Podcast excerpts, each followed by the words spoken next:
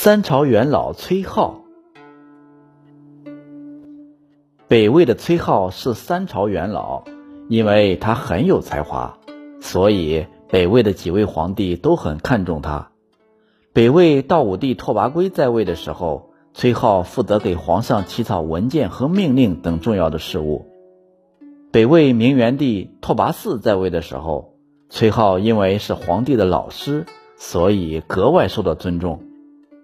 北魏太武帝拓跋焘继位以后，崔浩因为受人嫉妒和残害，一度被罢免官职。但是又因为朝廷错综复杂的难题比较多，太武帝重新把他请了回来，委以重任。崔浩从小就喜欢文学，对于天文、历史、诸子百家等学说几乎样样精通，在当时是没有人能和他相比的。崔浩还经常给人写一些类似墓志铭之类的文章。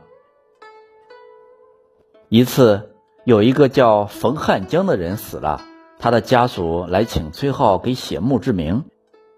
崔浩一听死者的名字就谨慎起来。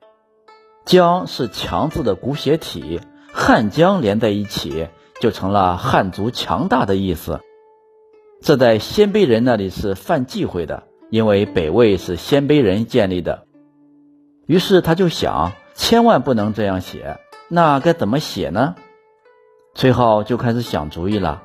最后，他把“汉”改成“代”字，也就是说，冯汉江改成了冯代江。“代”字代表两方面的意思，即表示了“汉”不能和“江”连在一起，必须用其他字代替的意思。又巧妙地点出了北魏原来的国名代国，代江不就是代国强盛的意思吗？鲜卑人看完以后非常高兴，于是他就又躲过了一场风险。另一次，著名的士族王惠龙从江南来到北方，王惠龙是东晋士族中最高贵的门第。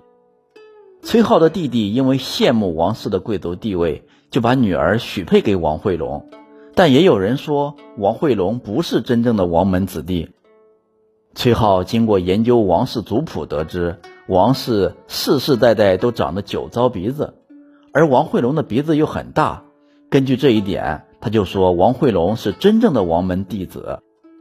于是他就高兴地和人说，王惠龙是一个地地道道的王门子弟，是一个贵种啊。而在鲜卑人的国家里，只有鲜卑人才能称得上贵种。王惠龙怎么能算是贵种呢？于是有人暗中把这件事告诉了北魏太武帝，说崔浩贬低了鲜卑族。太武帝一听也火了，就训斥了崔浩。又有一次，崔浩跟着明元帝去打南朝，在返回的途中，他和明元帝一起来到了西河。他们站在高高的山岗上，望着滚滚流去的黄河，崔浩禁不住触景生情。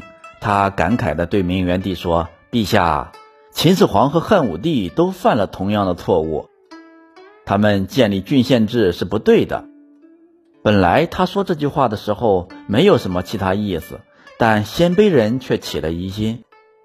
他们想，秦始皇、汉武帝和北魏一样，都统一了山河。